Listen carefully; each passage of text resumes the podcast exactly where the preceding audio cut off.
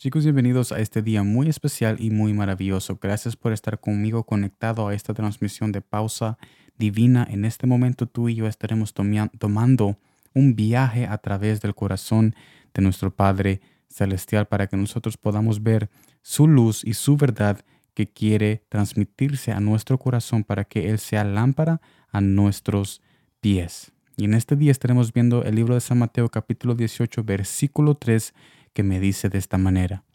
Y dijo, de cierto os digo, que si no os volvéis y os hacéis como niños, no entraréis en el reino de los cielos. Todos hablan de una fuente donde al tomar de esa agua puedo, puede uno regresar su vejez. Pero ¿a dónde es que está tal fuente? Pregunto a dónde está porque esta fuente sí existe. Lo que pasa es que el mundo siempre ha visto esta fuente como algo externo pero en realidad la fuente de la juventud está en cada uno de nosotros y se llama Jesús. Él es la fuente que convierte corazones duros, cambia emociones y funda una esperanza eterna. Mire lo que dice San Mateo capítulo 18 versículo 4. Así que cualquiera que se humille como este niño, ese es el mayor en el reino de los cielos. Al tomar de Jesús las aguas de vida que están en su palabra, más que vernos jóvenes exteriormente, nuestro corazón se convierte en un niño que depende de un padre. Al hacer esto, no solamente recibiremos al Padre, pero también toda su herencia. Te invito a que no busques esta fuente de la juventud en un lugar remoto o en una isla o por alguien que te diga que ahí está. Tu corazón ya tiene el dueño de esa inocencia que perdiste y esa juventud que perdiste hace mucho tiempo. Jesús quiere volver tu corazón como la de un niño, aunque exteriormente, aunque exteriormente seas un padre de edad. Porque todos dependemos de Él, joven o adulto, y nada podemos hacer sin Él.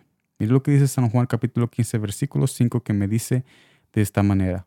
Yo soy la vid, vosotros los pámpanos. El que permanece en mí y yo en él, éste lleva mucho fruto porque separados de mí nada podéis hacer. En otras palabras, Jesús me está invitando a que yo tome de esa agua y de esa fuente de agua de vida.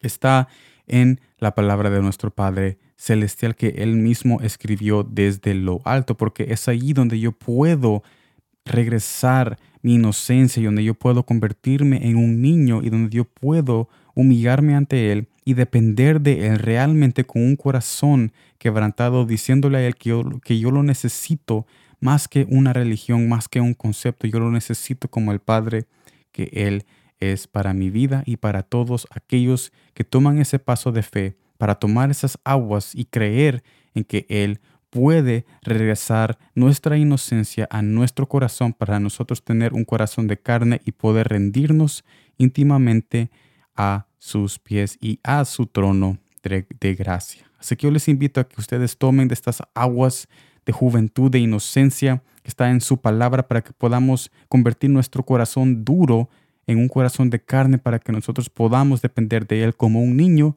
depende de un padre.